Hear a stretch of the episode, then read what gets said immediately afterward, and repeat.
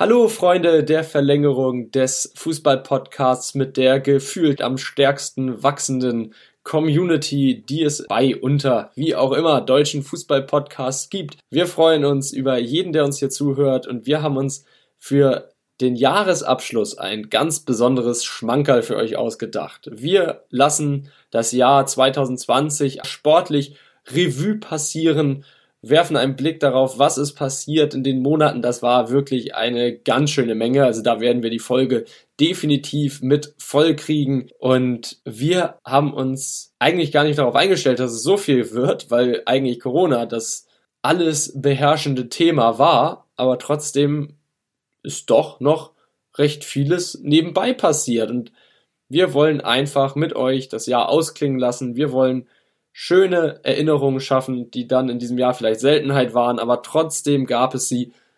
Und wir haben uns mit diesem kleinen Überblick dann doch ab und an mal das Lachen zurückgeholt. Und wenn ich sage, das Lachen zurückgeholt, dann gebe ich gleich mal an dich weiter, Kim. Schön, dass du da bist. Auch diese nette, tolle Liste, die wir dank dir vorliegen haben, was dieses Jahr alles so vorgekommen ist, was für ja, Siege es gab, was für Momente es gab, vielleicht manche auch mit Trauer gefüllt, aber trotzdem einzigartige, die es so in jeden Jahresrückblick geben muss und die eigentlich nicht nur uns, sondern jeden Sportfan da draußen bewegen. Hallo auch von mir. Ja, das stimmt auf jeden Fall. Wir haben uns hier bei der Recherche, das war schon ein Stück. Also man hat irgendwie gesucht, irgendwas, was nicht unbedingt Corona ist, obwohl Corona ja heute auch Teil der Folge ist und das sogar ein ziemlich großer Teil ausmacht. Aber wir sind tatsächlich zum Entschluss gekommen, dass, wie du schon ganz richtig gesagt hast, ganz viele Dinge parallel dazu passiert sind. Und manche von denen waren ganz cool oder auch ganz witzig. Ähm, manche von denen waren aber auch ziemlich tragisch und ich glaube, ich fange einfach mal mit dem allerersten an. Und ich denke, dass das mitunter für zumindest die Basketballfans oder wahrscheinlich auch für die gesamte Sportwelt das Schlimmste, was passiert ist. Denn eine bis dato lebende Legende der NBA ist von uns gegangen. Die Rede ist von Kobe Bryant. Dieser starb mit 41 Jahren. Neben ihm und neun weiteren Menschen starb bei dem Helikopterabsturz in Calabasas seine 13-jährige Tochter Gianna. Und ja, die beiden hinterlassen neben einer trauenden Fangemeinde innerhalb der Basketballszene und der Sportwelt auch äh, die Ehefrau und drei Töchter. Ich glaube, das ist mitunter das Tragischste, was passiert ist und es beschäftigt einen ja heute noch. Rede, beziehungsweise ich, ich sehe es tatsächlich noch des Öfteren vor mir, wenn die Thematik Lakers aufkommt, die Thematik Kobe Bryant, wie an diesem Tag irgendwie für zwei Minuten die Zeit stillstand, weil ein Kumpel hatte mir geschrieben auf dem Handy, Kobe ist tot. Und ich konnte das nicht glauben. Der war 41 Jahre alt, der war halt noch mitten, mitten im Leben, seine Tochter auch gerade noch am Anfang und so aus dem Nichts ist er weg. Also ich persönlich habe zum Beispiel meine ersten Berührungspunkte zum Basketball mit, äh, zum professionellen Basketball mit Kobe Bryant gehabt als die Lakers 2009 und 2010 Meister geworden sind. Und dass dann so einer plötzlich weg ist, zu dem Zeitpunkt Dritter in der All-Time-Scorer-Liste, fünffacher NBA-Champion, also alles gewonnen, MVP, Finals-MVP, alles gewonnen, was es nur gibt. Definitiv ein herber Verlust fürs Spiel und nicht nur fürs Spiel, sondern auch als, ja, als, als Vorbild für die gesamte für die gesamte Menschheit, denn der hat ja zum auch sich sozialkritisch geäußert, der hat Filme gemacht, hat sogar einen Oscar gewonnen für seinen letzten Film, ähm, bei den letzten Oscars, die vergeben wurden. Also eigentlich unvorstellbar, aber sowas ist leider dieses Jahr auch passiert. Das stimmt und ich muss auch sagen, also wenn wir jetzt diesen Punkt, diesen kleinen Punkt in dem Jahresrückblick ein bisschen größer ziehen.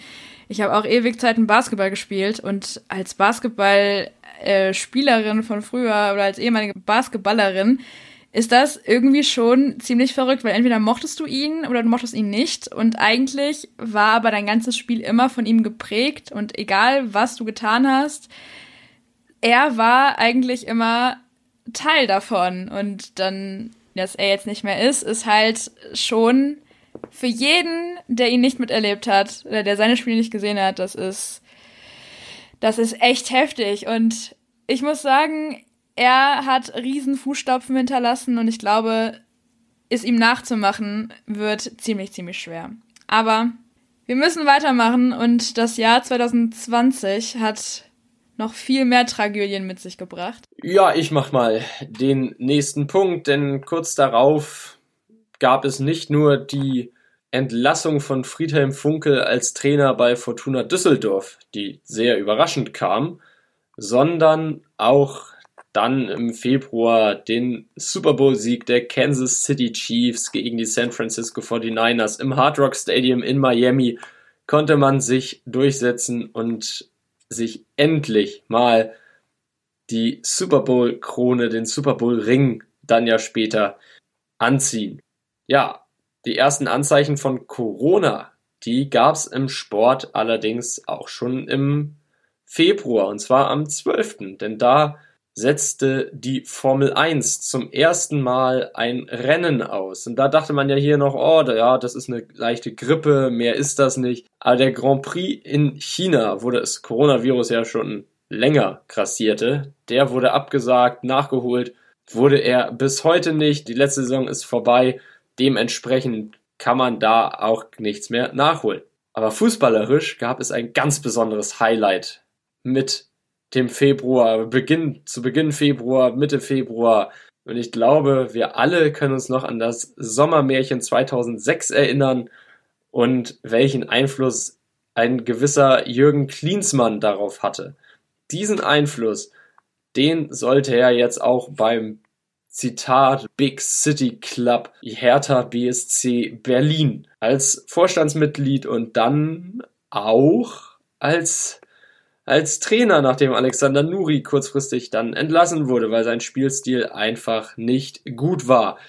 Damals bezeichnete Klinsmann das Ganze noch als Zitat spannendstes Projekt Europas. Ja, Kim, was ist denn aus der ganzen Sache geworden, Jürgen Klinsmann und Hertha BSC Berlin? So richtig von Erfolg geprägt war das ja nicht. Ja, für Jürgen Klinsmann war das Zitat spannendste Projekt Europas ein kurzes, 76 Tage langes Gastspiel, aus welchem dann letztlich ein Hertha-Tagebuch entstand und für ganz viel Ärger sorgte. Also dieses Hertha-Tagebuch, das ging dann ja anschließend durch die Medien, darauf folgten dann Pressekonferenzen, wo dann wirklich die gesamte Führungsebene der Hertha da saß und sich versuchte irgendwie zu erklären, irgendwie das Ganze. Man muss ja sagen, mitsamt Investor Lars Windhorst. Stimmt, genau, er war auch mit anwesend.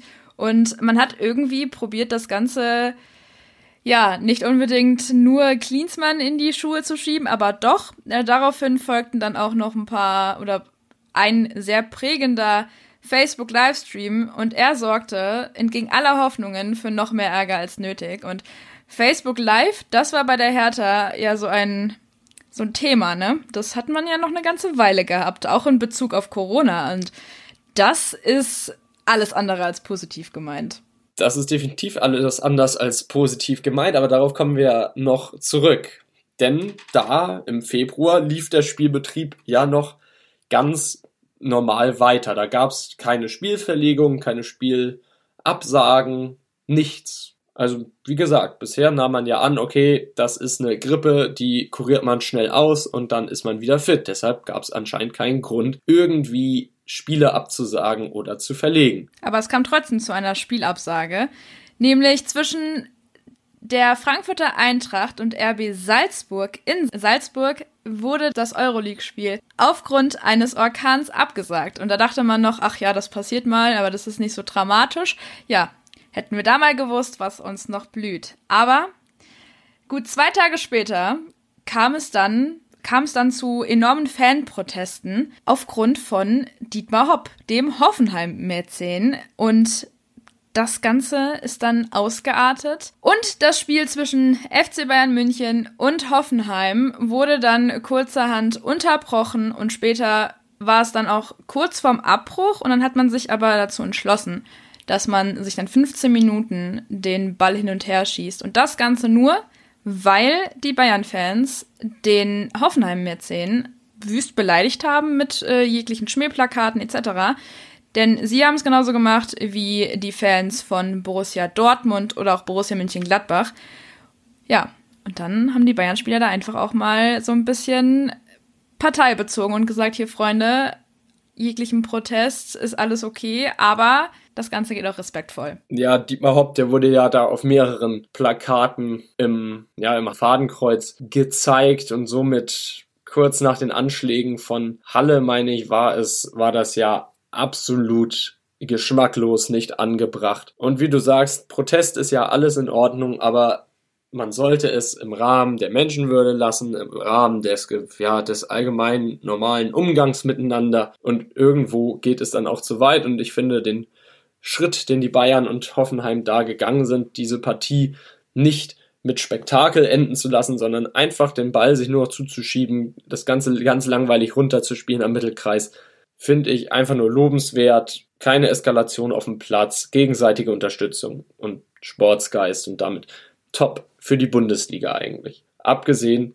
von diesen Chaoten aus dem Bayern-Block. Genau. Man hat ja aber auch die, es haben sich dann jegliche Fanlager und Fanclubs haben sich dann ja auch geäußert, haben gesagt, hey, diese Leute gehören nicht zu uns und wir unterstützen das nicht. Aber sie haben auch gleichzeitig nochmal auch den Bayern-Vorstand um Karl-Heinz Rummenigge angegriffen und attackiert und haben gemeint, hey, dass so, dass man uns jetzt hier so auch mitunter beleidigt. Das sind auch ein paar Worte gefallen seitens Karl-Heinz Rummenigge, die nicht unbedingt super freundlich waren. Aber das werden wir jetzt im Laufe der Folge auch nochmal ein, zweimal haben, dass Karl-Heinz Rummenigge Dinge sagt, die, wo er sich nicht unbedingt beliebt macht. Und das nach, oder das in einem Jahr, in dem Uli Hoeneß als FC Bayern Präsident aufhört. Naja, aber dabei sind wir ja noch gar nicht, denn kurz danach die ganzen Schwingungen, die wir bereits die durchklingen haben lassen. War das richtig? Grammatikalisch? Ich glaube ja. Da wurde jetzt endlich Gewissheit draus, denn der März stand vor der Tür und Covid-19 hatte die Bundesrepublik erreicht. Es schien nicht aufzuhalten und deshalb war gar nichts anderes mehr möglich, als Zuschauer aus den Stadien auszusperren. Ja, der letzte Tag, wo die Fans noch da waren, war ja dann der 8.3. Ja, der 8.3. und am 11.3. da gab es dann das allererste Geisterspiel der Bundesliga-Geschichte. Ein Derby. Ausgerechnet das Rhein-Derby. Köln gegen Gladbach. Ein Spiel, das sonst von der völligen Emotionalität und Eskalation geprägt ist nicht nur auf dem Platz oder im Stadion, sondern auch in den Städten. Und jetzt plötzlich durfte niemand mehr ins Stadion rein. Den Sieg, den fuhren die Gladbacher ein. Allerdings hatte das Ganze auch einen sehr, sehr, sehr faden Beigeschmack. Ja, denn man feierte diesen Sieg zwar und das halt auch vor dem Stadion. Es versammelten sich tatsächlich Fans vor dem Stadion und feierten Pyro-Partys, obwohl das strengstens untersagt war. Aber das sollte nicht das Schlimmste sein, was in dieser Woche passiert. Denn Freitag der 13., das war der. Nee, stopp, ich muss neu anfangen.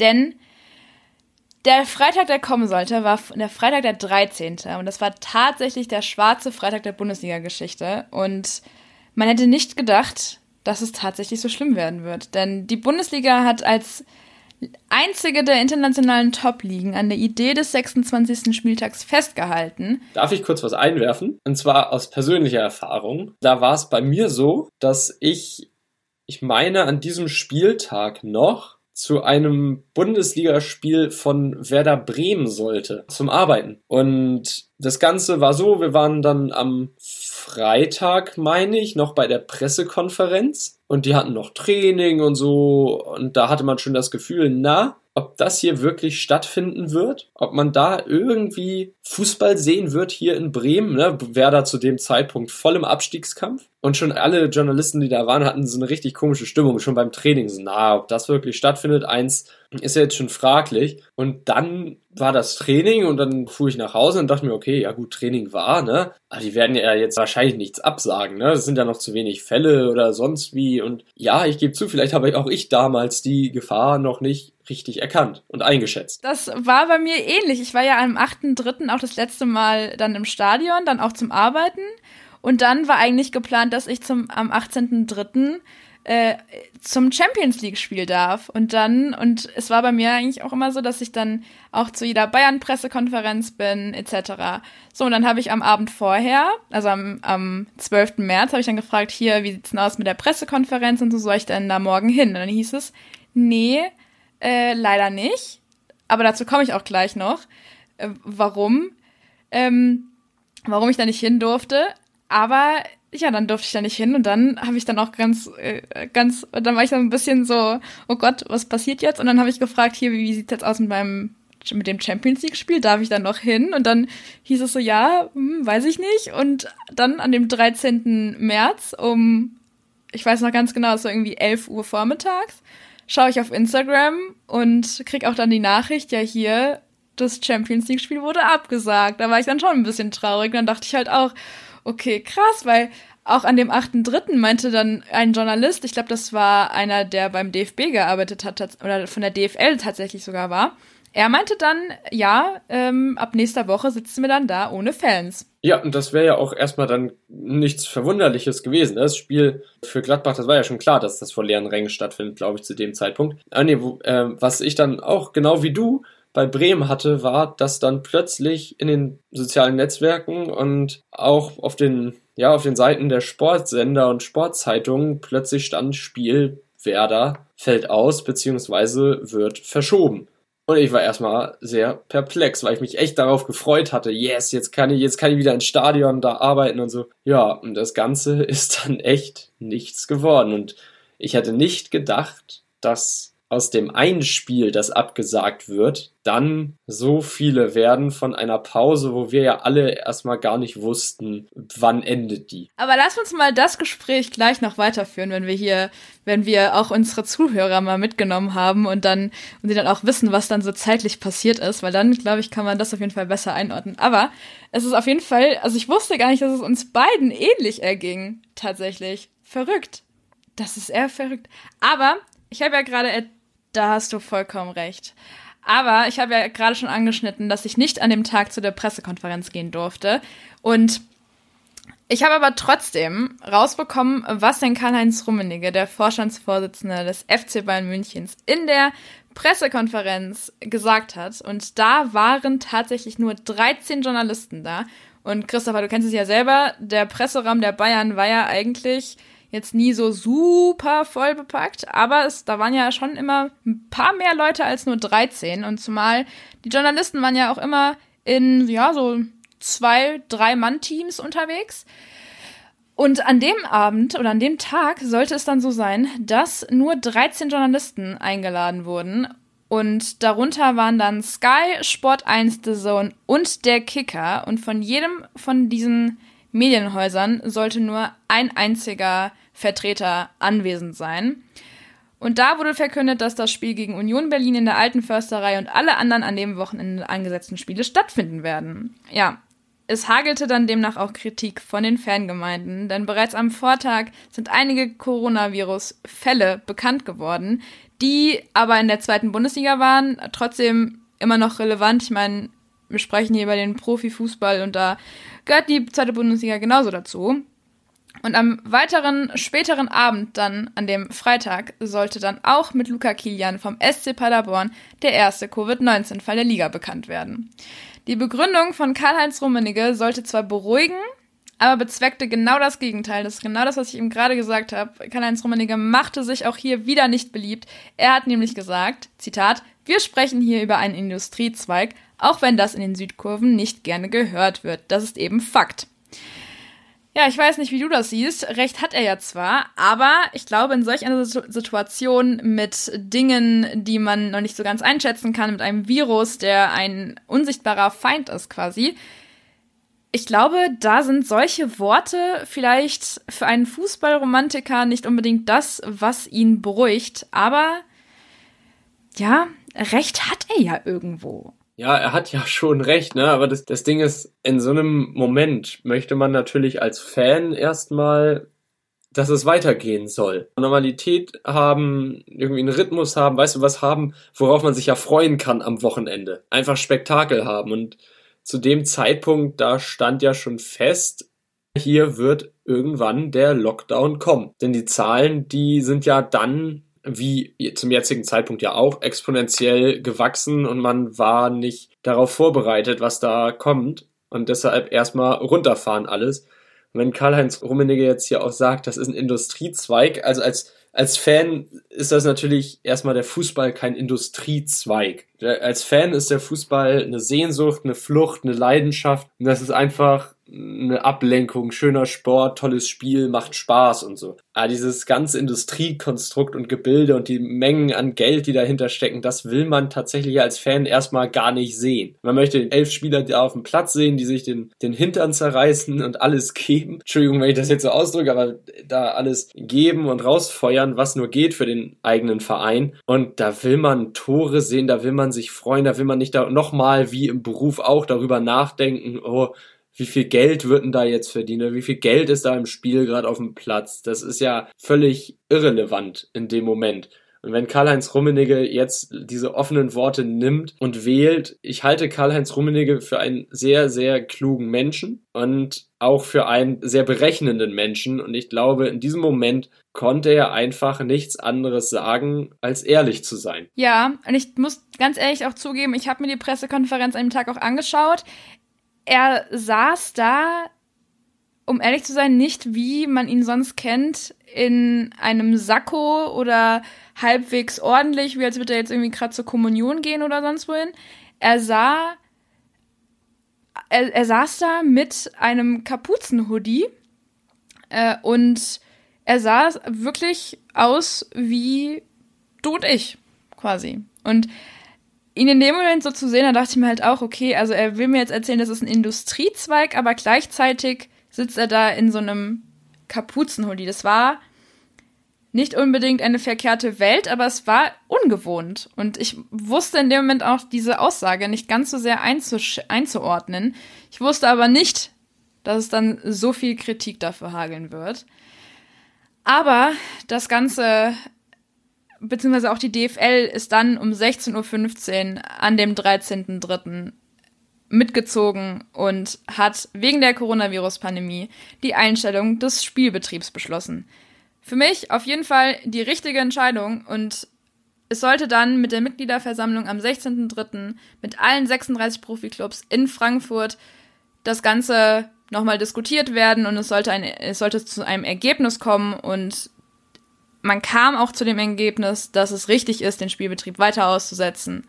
Und man, dass man dann einfach jeder Verein für sich mit den Behörden vor Ort nochmal drüber spricht und Konzepte entwickelt und mal schaut, wie das Ganze äh, mit der finanziellen Lage ausschaut und auch Konzepte, Vorgehensweisen und so weiter rund um Spieltage ausarbeitet und das dann später auch der DFL vorliegt und oder vorlegt, dass der spät dass man das dann der DFL vorlegt und dann später auch der Politik, um dann eine, ein, eine Vorstellung zu bekommen, wie die ganze Lage denn überhaupt ist. Denn sollten die Gelder wie TV und andere Einnahmen nicht fließen, könnten Vereine in existenziell bedrohliche Situationen kommen.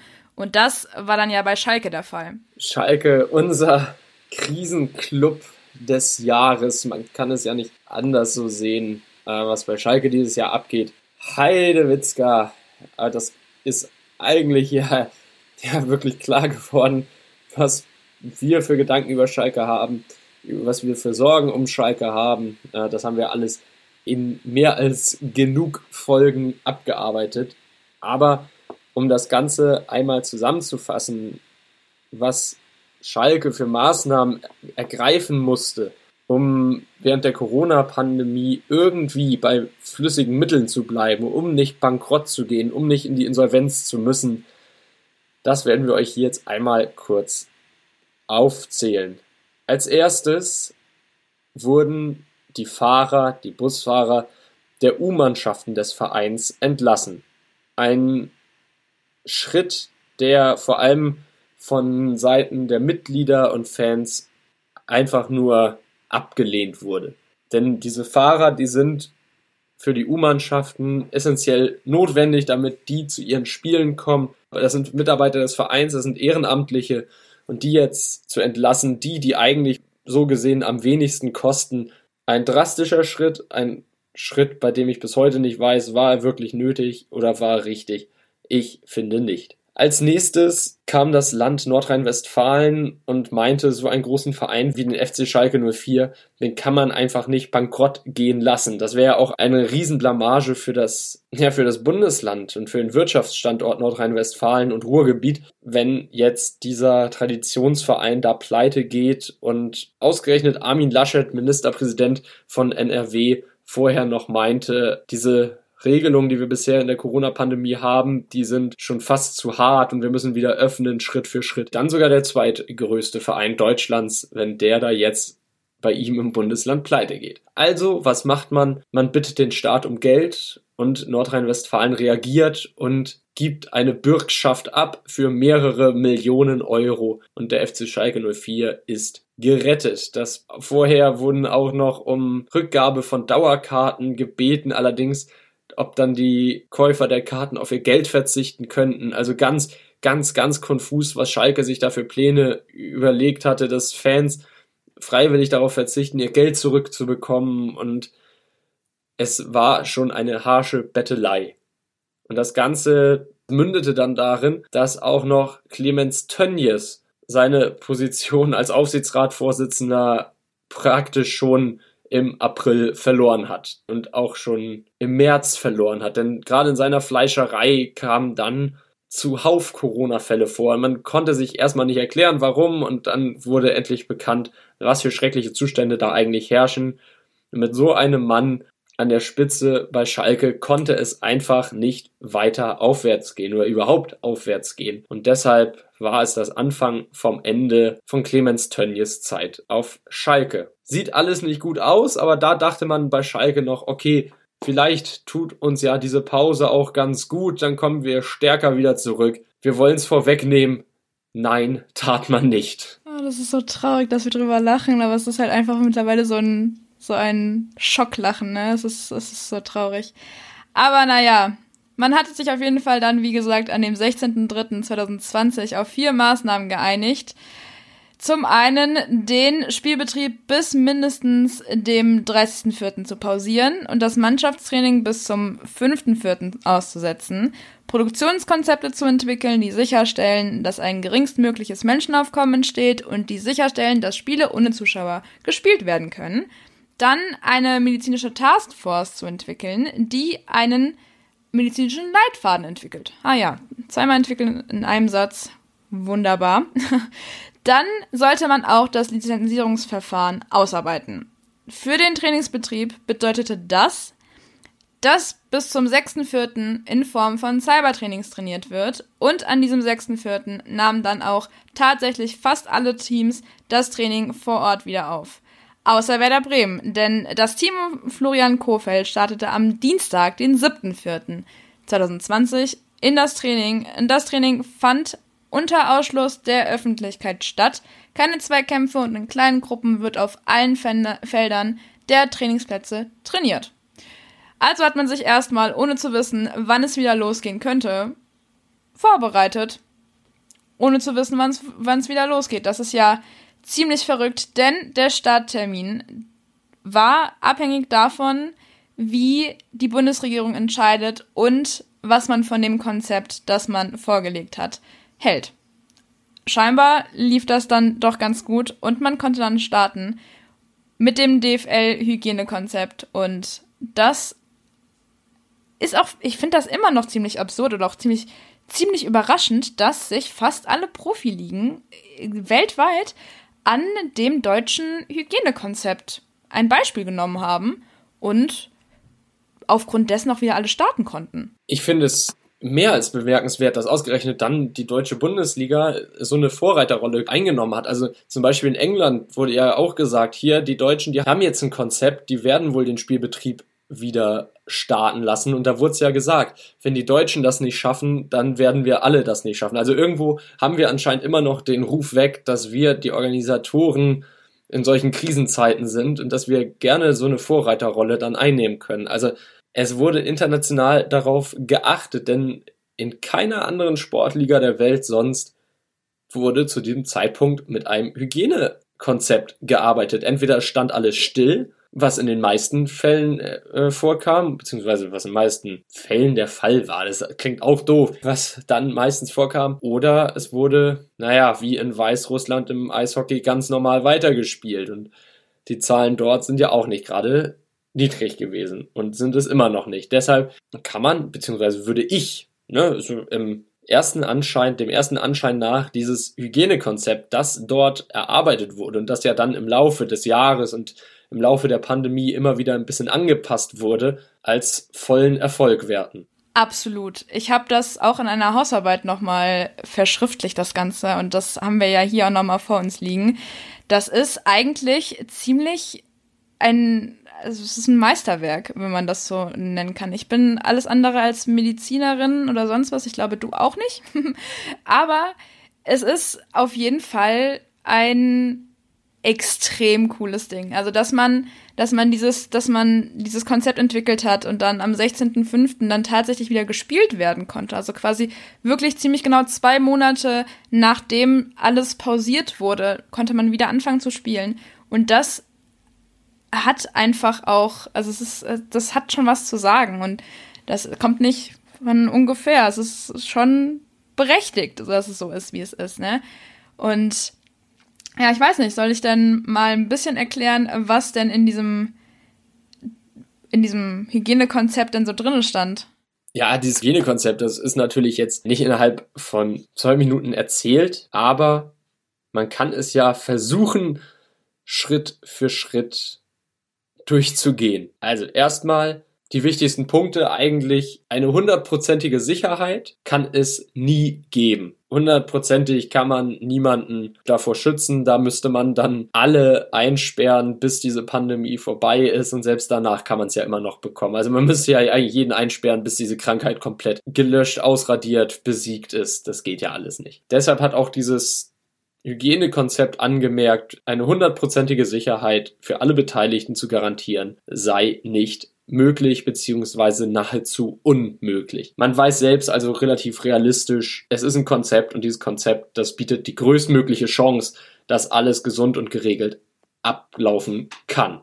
Was kommt als nächstes? Die Frage ist natürlich, die Fußballer was ist mit denen, wenn die spielen? Da muss ja auch irgendwie dafür gesorgt werden, dass die geprüft werden, dass sie getestet werden, ob sie eine Corona-Infektion vorweisen. Und genau das wird getan. Innerhalb von fünf Tagen müssen mindestens zwei Testungen durchgeführt worden sein. Und wenn ein Spieler dann wieder dazukommt und oder verletzt ist oder sonst wie wiederkommt, am Tag vor dem Trainingsauftakt muss auch ein Test durchgeführt werden. Also andauernd im besten Falle an fünf Tagen in der Woche, sechs Tagen in der Woche wird irgendwie bei den Spielern ein Test gemacht, um zu checken, ist der Corona positiv oder negativ. Und kann er spielen, kann er nicht spielen, müssen wir ihn eventuell in Quarantäne schicken. Denn das ist der nächste Punkt.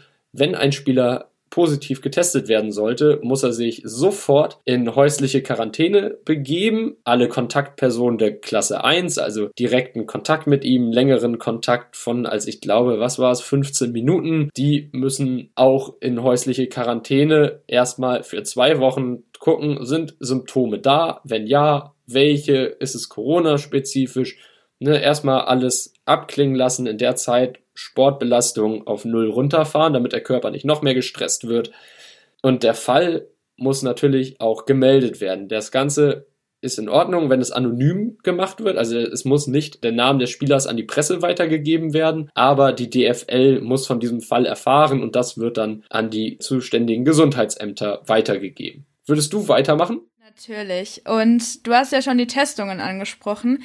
Die Testungen werden, oder die Tests eher gesagt, werden von einer Person, die dafür extra ausgebildet ist oder auch ausgewählt wurde, durchgeführt. Denn das kann nicht einfach irgendwer. Also ich glaube, du und ich, wir könnten jetzt nicht unbedingt irgendwen auf Corona testen. Also äh, ich glaube, vom, vom rein von der Ausführung her ja, aber von der richtigen Ausführung her, da würde uns dann wahrscheinlich ein bisschen was an Kompetenz fehlen.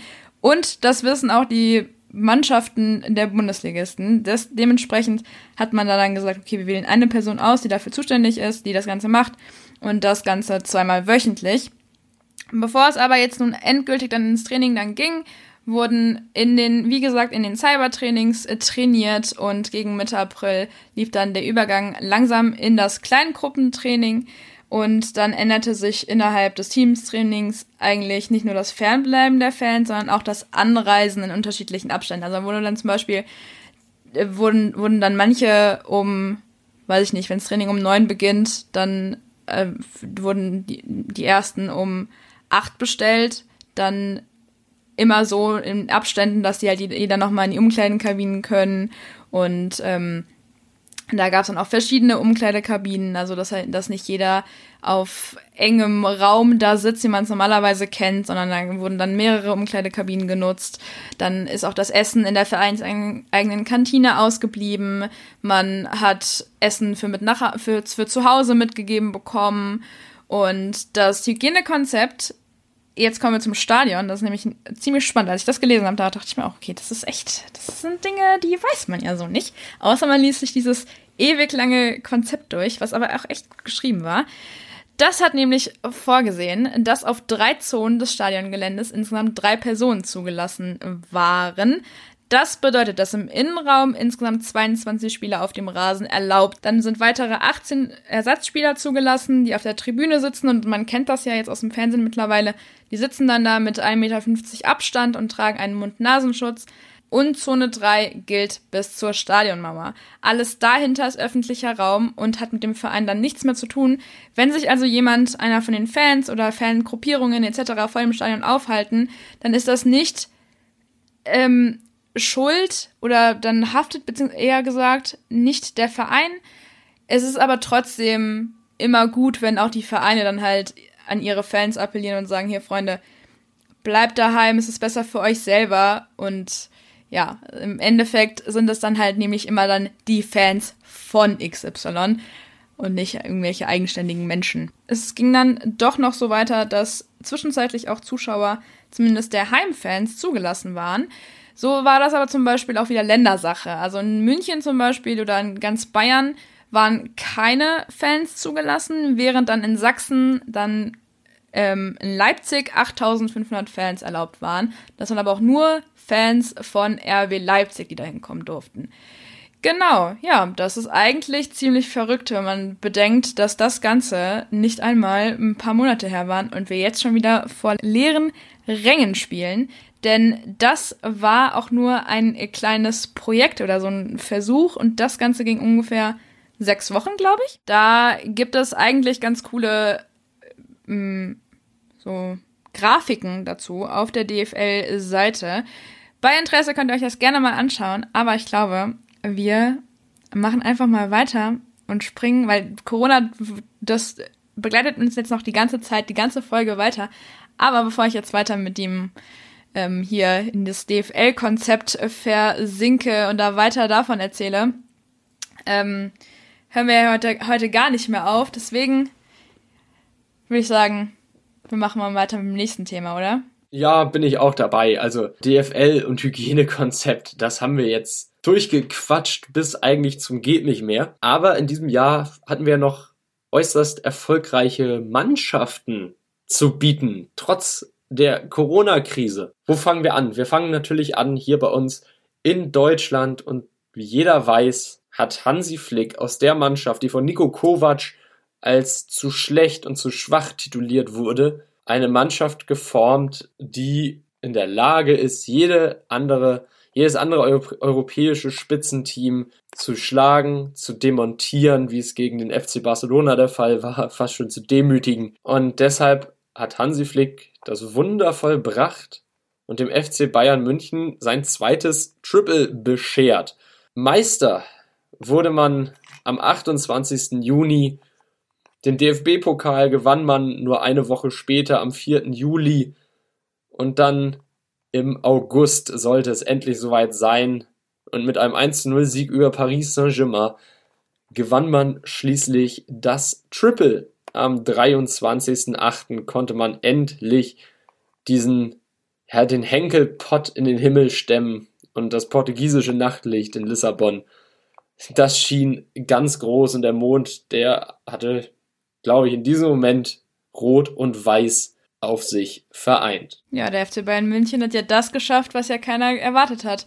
Ich finde aber auch in der Corona-Krise haben die oder auch die Spieler an sich auch ziemlich viel gemacht. Ich meine, wenn ich mich daran zurückerinnere, der FC Bayern München hat gemeinsam mit dem BVB, RB Leipzig und Leverkusen einen Corona-Hilfsfonds eingerichtet, aus dem sich jeder Bundesligist, sofern man denn finanzielle Hilfe brauchte, etwas rausnehmen konnte. Oder auch Josua Kimmich und Leon Goretzka haben ja auch mit We Kick Corona eine eine Hilfsorganisation gegründet, die ja super gut ankam. Ja, Leon Goretzka sowieso eines der Beispiele, wie diese Corona-Pandemie oder diese Corona-Pause einem doch zu Höchstleistungen treiben kann. Also ich weiß noch davor, war ja immer so ein bisschen der kleine, ja, nicht klein, aber der schmächtige, dünne Schlacks da im der schmächtige Schlacks klingt auch gut der, der schmächtige und dünne im Bayern-Mittelfeld und nie richtig Stammspieler. Und nach der Corona-Pause präsentierte der sich ja richtig im Mucki-Modus und war gesetzt und ist es ja bis heute. Also ich finde eines, ja, die beiden sind so wirklich die Beispielfußballer, wie man in dieser Zeit, in dieser Phase mit der ganzen Sache umgehen sollte. Ich habe ja schon gesagt, der Himmel strahlte rot und weiß und rot und weiß, der strahlte auch woanders. Beziehungsweise rot ist ja hier eher die entscheidende Farbe, denn der FC FC Liverpool wurde endlich mal wieder, endlich, seit 30 Jahren zum ersten Mal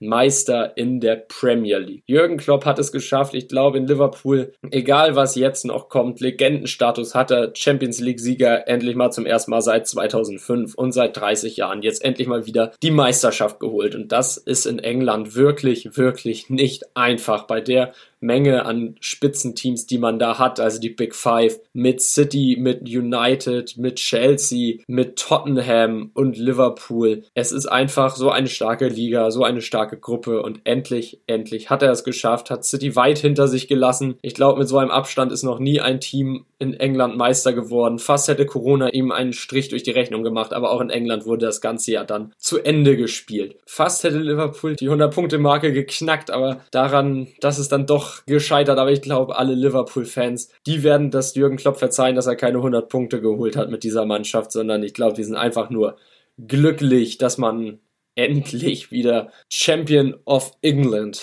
ist. Und ja, was soll man sagen? Also diese Mannschaft hat sich ja dann im Transfersommer, haha, diese Überleitung, noch verstärkt, indem man zum Beispiel Spieler wie Thiago Alcantara vom FC Bayern München holte. Und der Transfersommer, der war ja ohnehin ein besonderer und über allem, über allem stand eine große Sache, ein großes Thema. Lionel Messi und sein Streit mit dem FC Barcelona. Kim, kannst du uns ein bisschen was dazu sagen? Oder soll ich? Ich weiß um ehrlich zu sein gar nicht mehr, was ich dazu noch großartig sagen soll.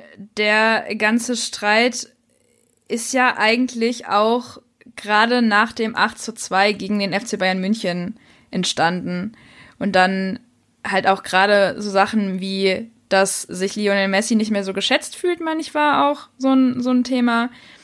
Im Nachhinein kann ich wirklich dazu sagen, ich verstehe das und ich verstehe ihn und ich finde, wenn ich jetzt einfach schon mal ein Fazit ziehen darf, bevor du dann gleich noch weitermachst, äh, er sollte, ist es wahrscheinlich für ihn selber und auch für Barca besser, wenn er den Verein verlässt, weil so macht keiner einen Schritt nach vorne. Also sowohl er nicht als auch Barcelona nicht. Nein, es war nicht abzusehen und deshalb kam es halt, wie du sagst, diese Enttäuschung nach dem 8 zu 2. Man hat gesehen, der Kader Barca's war überaltert, war satt, war einfach nicht gut aufgestellt vom Trainer und vom Verein ich weiß nicht, ich glaube, das Durchschnittsalter lag bei über 29 Jahren und knapp 30 Jahren. Also es ist einfach viel zu alt gewesen für eine Mannschaft auf diesem Niveau. Und es brauchte Veränderung, es braucht Veränderung und deshalb ging noch in der Nacht, äh, ich weiß nicht, ich glaube nicht, dass es in dieser Nacht war, aber auf jeden Fall ging eines Tages dann ein Fax ein. Lionel Messi möchte den FC Barcelona verlassen. Und was dann folgte, war eine richtige Schlammschlacht zwischen Spieler und Verein denn Lionel Messi, der beharrte ja darauf, dass er jetzt ablösefrei wechseln könne, weil ja der erste Siebte rum sei. Warum der erste Siebte? Ganz wichtig, denn nach dem ersten Siebten hätte er nur noch ein Jahr Vertrag gehabt und könnte ablösefrei wechseln. Das will sich Barca natürlich nicht geben und hat deshalb darauf geklagt, dass Lionel Messi bleiben müsse, weil durch die Corona-Pandemie alles verschoben wurde, was diese Daten angeht, mit Saisonschluss und Wechselperiode. Im Endeffekt musste Lionel Messi bleiben. Barcelona hat so ein hohes Paket gefordert, dass das kein anderer Verein hätte zahlen können. Selbst nicht Manchester City hätte sich das leisten können, obwohl es ja immer wieder das Gerücht gab, Lionel Messi und Pep Guardiola, die beiden wollen wieder was zusammen machen. Es kam nie dazu, denn diese astronomischen Summen, die da aufgerufen wurden, die waren einfach nicht realistisch und zu bewerkstelligen für keinen Scheichclub, den wir hier in Europa haben. Aber ein paar andere Transfers, wir haben uns ja auch noch was überlegt für diese Folge.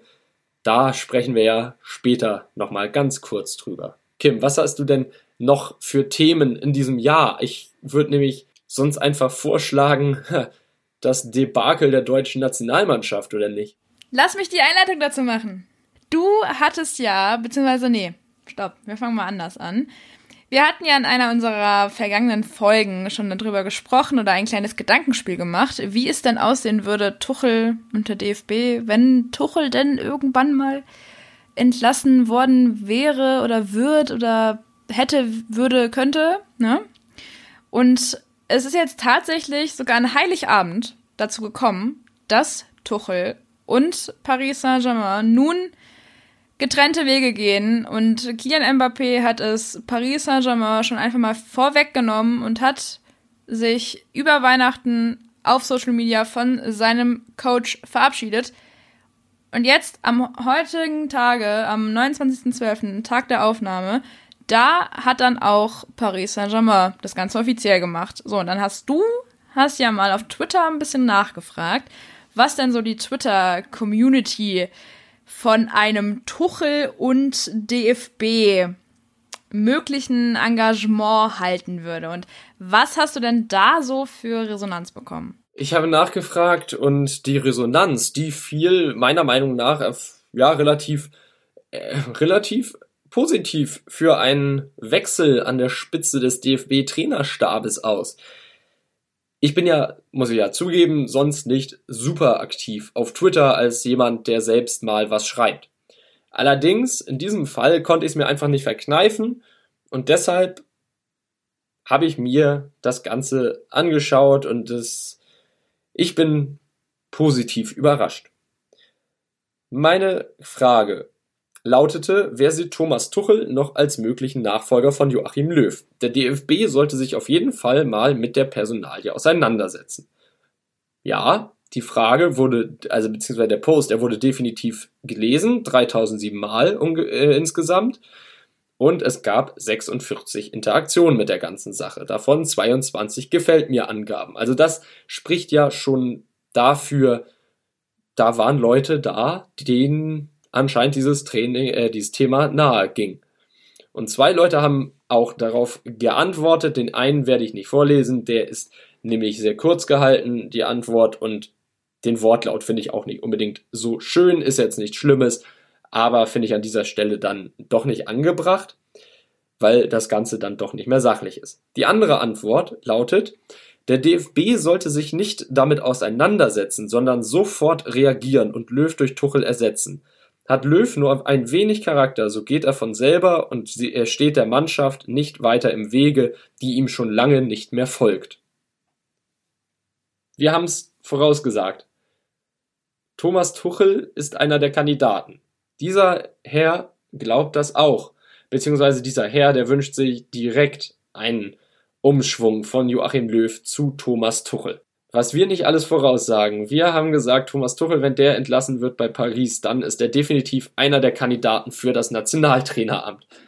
Ich bin immer wieder erstaunt. Aber weißt du, was wir vergessen haben? In der ganzen Aufzählung, die wir jetzt machen, wenn wir uns jetzt so selbst loben, wir haben ganz vergessen, was am 2.8.2020 passiert ist. Ich hoffe, ihr da draußen, ihr wisst das alle. Ne? Augenzwinkern seht ihr nicht, aber habe ich gerade mal gemacht. Denn am 2.8.2020 erschien unsere erste Folge. Unsere allererste Folge damals Top-Thema, glaube ich, war Kai Havertz. Und jetzt sitzen wir hier vier Monate später und freuen uns, wie dieser Kanal hier wächst. Wow. einfach, einfach toll. Also für unseren Kanal ein super Jahr. Ja, und weitere Themen, ne? Was, was will man noch machen?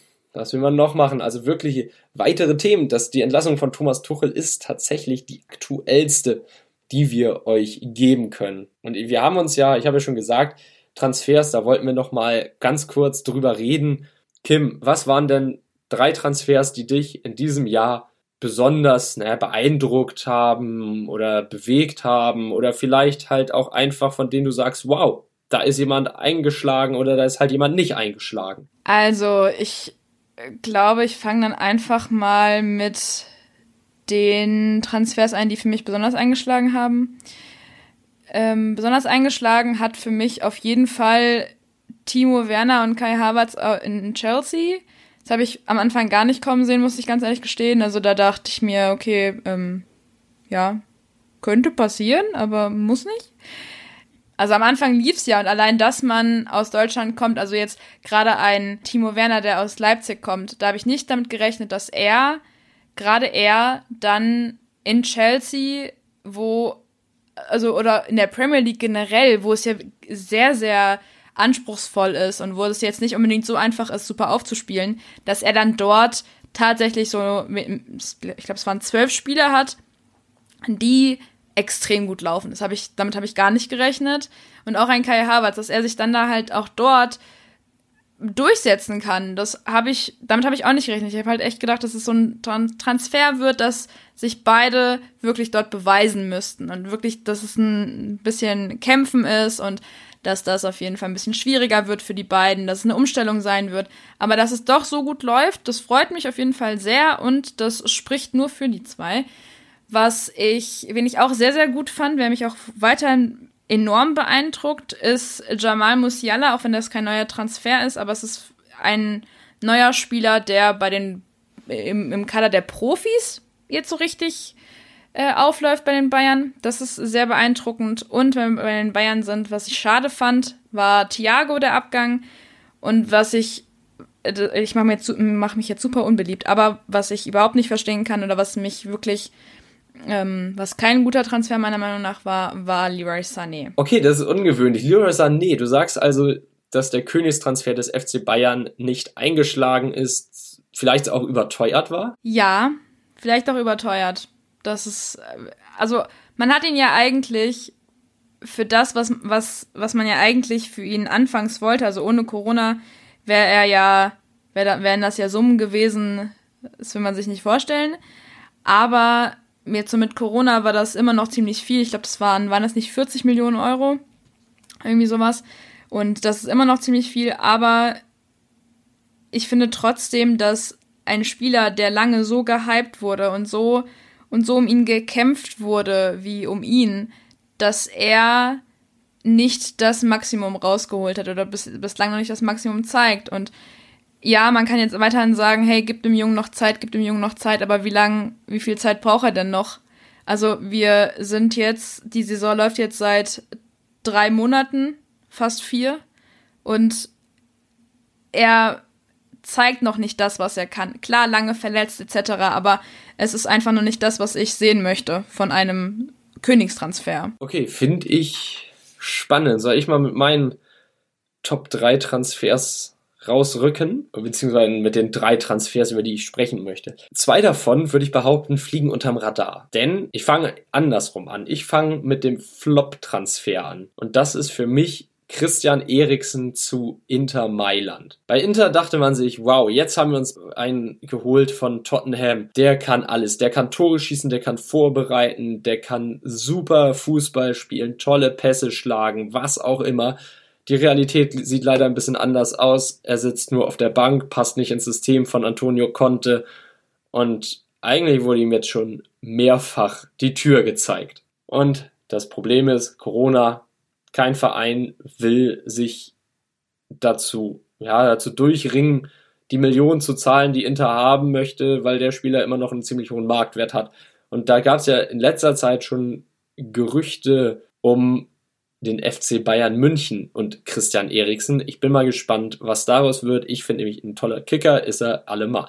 Der Transfer, der für mich am überraschendsten eingeschlagen ist, ist, und da muss ich jetzt tatsächlich mal nachgucken, ob der direkt noch in dieses Jahr fällt. Ah, er fällt in dieses Jahr. Es ist auch wieder ein Spieler aus Italien. Und wer könnte es anders sein? Ich weiß, wenn ich sage überraschend, dann ist das Majestäts- und Götterbeleidigung. Slatan Ibrahimovic zum AC Mailand. Ich hätte nicht gedacht, dass Slatan nochmal so aufdreht. Dank ihm steht der AC Mailand jetzt wieder, im Moment jedenfalls, an der Spitze des italienischen Fußballs. Ich dachte eigentlich, die Zeit von Milan, es, sie ist einfach vorüber. Der Kader ist katastrophal zusammengestellt, hat keine richtig großen Namen mehr und dann hat man mit Slatan einen dann doch etwas älteren Superstar geholt. Mal sehen, ob das gut gehen kann und wow, kann das gut gehen. Also allein, allein in dieser Saison hat er in zehn Spielen elf Tore und zwei Vorlagen gegeben und das alles trotz Corona-Infektion einfach, einfach ein Hammertyp. Also man, ich kann es nicht anders sagen. Ein Hammertyp. Und jetzt auf die Schnelle, wenn ich meinen dritten Transfer suchen muss, dann würde ich tatsächlich auch sagen, Thiago zum FC Liverpool. Aber nicht, weil, weil ich es schade finde, dass er die Bundesliga verlassen hat, sondern ja, ist ein Top-Fußballer und keine Frage und kein, der wird definitiv irgendwo dann fehlen, wenn es um die Attraktivität des Spiels geht. Aber man hat gesehen, beim FC Bayern München ist er dann doch nicht mehr so ganz unverzichtbar, wenn Goretzka, Kimmich fit sind, auf die Hansi Flick ja lieber, lieber setzt als Thiago unter Kovac. Und ich finde dieser Schritt zum FC Liverpool, der sei ihm jetzt gegönnt. Und man hat ja schon im ersten Spiel gesehen, da hat er ja gleich in der, in der einen Halbzeit, in der er gespielt hat, einen neuen Rekord für Ballberührung oder Ballaktionen in einer Halbzeit aufgestellt, für Pässe in einer Halbzeit, für einen Einwechselspieler und, und, und. Leider verletzt seit dem Derby gegen Everton, aber ich glaube, wenn der wieder fit ist, dann hat Liverpool einfach ein Mittelfeld. Wow, das sucht seinesgleichen im internationalen Fußball und eine super Verstärkung für Jürgen Klopp. Spannend. Also da sind wir ja wirklich ich glaube, ja, ich glaube, du hast eigentlich recht. Ich, ich habe es aus der Bundesliga-Brille, glaube ich, gesehen. Ja. Aber wollen wir mal weitermachen mit unseren Dingen, die uns diese, dieses Jahr so in Erinnerung geblieben sind? Was lief gut, was lief schlecht? Schlecht lief natürlich Corona. Danke, Corona. Hat so manchen Job gekostet, hat so manche Bewerbung, neue Bewerbung und Absage gekostet. Aber was soll man machen? Wir müssen alle mit leben. Ansonsten aus sportlicher Sicht, was ist negativ in Erinnerung? Schalke. Schalke und Werder Bremen. Auch wenn Werder in der jetzigen Spielzeit irgendwie dann doch relativ stabil wirkt, so viele Unentschieden, das ist zwar nicht toll, aber es bringt halt Punkte.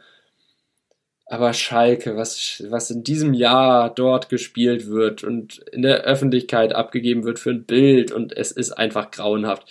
Ich weiß nicht, äh, ich wünsche es ja, ich, also als Hamburger, ich sehe ja hier, was der Abstieg mit dem HSV gemacht hat. Ich wünsche es keinem Traditionsverein, keinem Verein, dass man irgendwie absteigt, aber Schalke, meine Güte, so kann das nicht weitergehen in der ersten Liga und so darf es auch nicht weitergehen. Und deshalb, Schalke für mich der Flop des Jahres. Für mich die Überraschung des Jahres.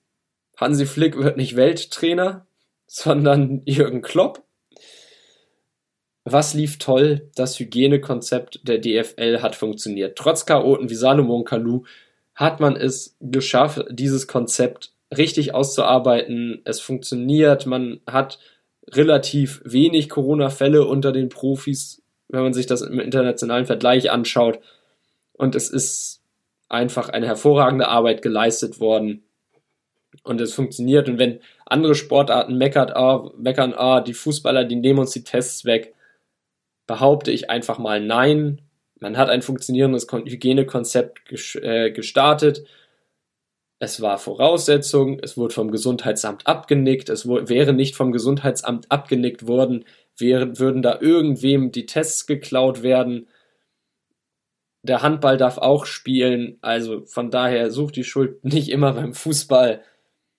Und wir wollen doch eigentlich alle nur, dass irgendwie dieses ganze Jahr so ein bisschen in Vergessenheit gerät.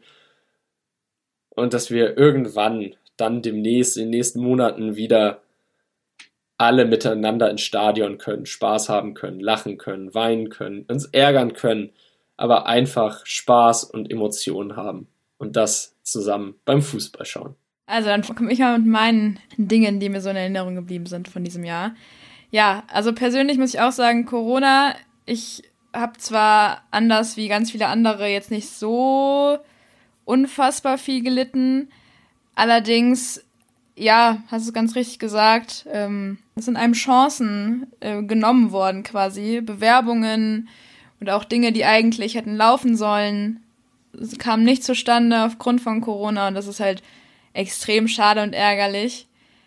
Ansonsten war natürlich auch, was ich auch sehr, sehr schwierig fand, waren dann auch so Chaoten wie Kalu bei der Hertha oder auch, ja, Schalke, gehe ich komplett mit. Und was ich auch ohnehin total schwierig finde, sind dann diese ganzen Corona-Leugner, die es dann ja wahrscheinlich auch zu Genüge im Fußball gibt und die Chaoten, die sich dann einfach mal vors Stadion stellen und da so ein bisschen Autokorso und so ein bisschen Stress machen, das ist auch super nervig. Was ich sehr gut fand oder was mir in Erinnerung geblieben ist, sind auf jeden Fall die Bayern, was sie aus diesem Jahr gemacht haben. Die sind in die Pause gegangen, in diese Corona-Pause gegangen und ich dachte, okay, ja gut, das kann so eine 50-50-Chance werden. Aber es ist echt gut gelaufen und man hat am Ende das Triple geholt, was Wahnsinn ist, deswegen auch eine der Personen des Jahres. Der eigentliche Welttrainer Hansi Flick, für mich auf jeden Fall einer der prägendsten Menschen. Und ja, wenn ich noch was auswählen müsste, dann das, was mir auf jeden Fall extrem in Erinnerung geblieben ist, ist das, ist das 8 zu 2 ähm, Bayern gegen, gegen Barcelona. Das war ja, das war ja ein Fest für den deutschen Fußball oder dann auch wie gut sich unsere deutschen Teilnehmer in der Champions League schlagen. Was für ein Jahr 2020. Wir haben alle irgendwie dann doch, glaube ich, die Kräfte langsam aufgezehrt. Wir wollen alle einmal kurz durchschnaufen, das neue Jahr begrüßen. Und ich glaube, das haben wir uns alle auch redlich verdient. Und deshalb möchte ich eigentlich an dieser Stelle nur wünschen, ich hoffe, ihr habt die Weihnachtstage gut überstanden Habt einen guten Start, einen guten Rutsch ins neue Jahr. Für uns geht's hier ja dann im neuen Jahr direkt weiter mit dem Podcast. Wenn die Bundesliga dann wieder startet, ne, dann ist ja die Winterpause diesmal nicht so lang. Und diesmal kann es nur besser werden. Mal sehen, was 2021 bringt. Auf jeden Fall freuen wir uns darauf, wenn ihr uns auch dann wieder zuhört und auch dann wieder dabei seid, auch dann wieder mit uns interagiert und eure Meinung kundgebt. Vielen Dank fürs Zuhören. Zieht euch gern noch ein paar andere Folgen, ältere Folgen rein. Wir haben ja mehr als genug im Angebot mit insgesamt 33 Episoden, die wir seit August veröffentlicht haben. Und der Einsatz hat sich einfach gelohnt bisher. Und wir freuen uns über jede neue Folge, über jeden neuen Follower. Und bleibt dran, bleibt am Ball. Bleibt gesund, macht's gut, guten Rutsch. Tschüss. Ich habe eigentlich auch nicht mehr viel mehr zu sagen und auch von mir bleibt gesund, kommt gut ins neue Jahr und dann hören wir uns ganz bald wieder. Bis dahin, tschüss.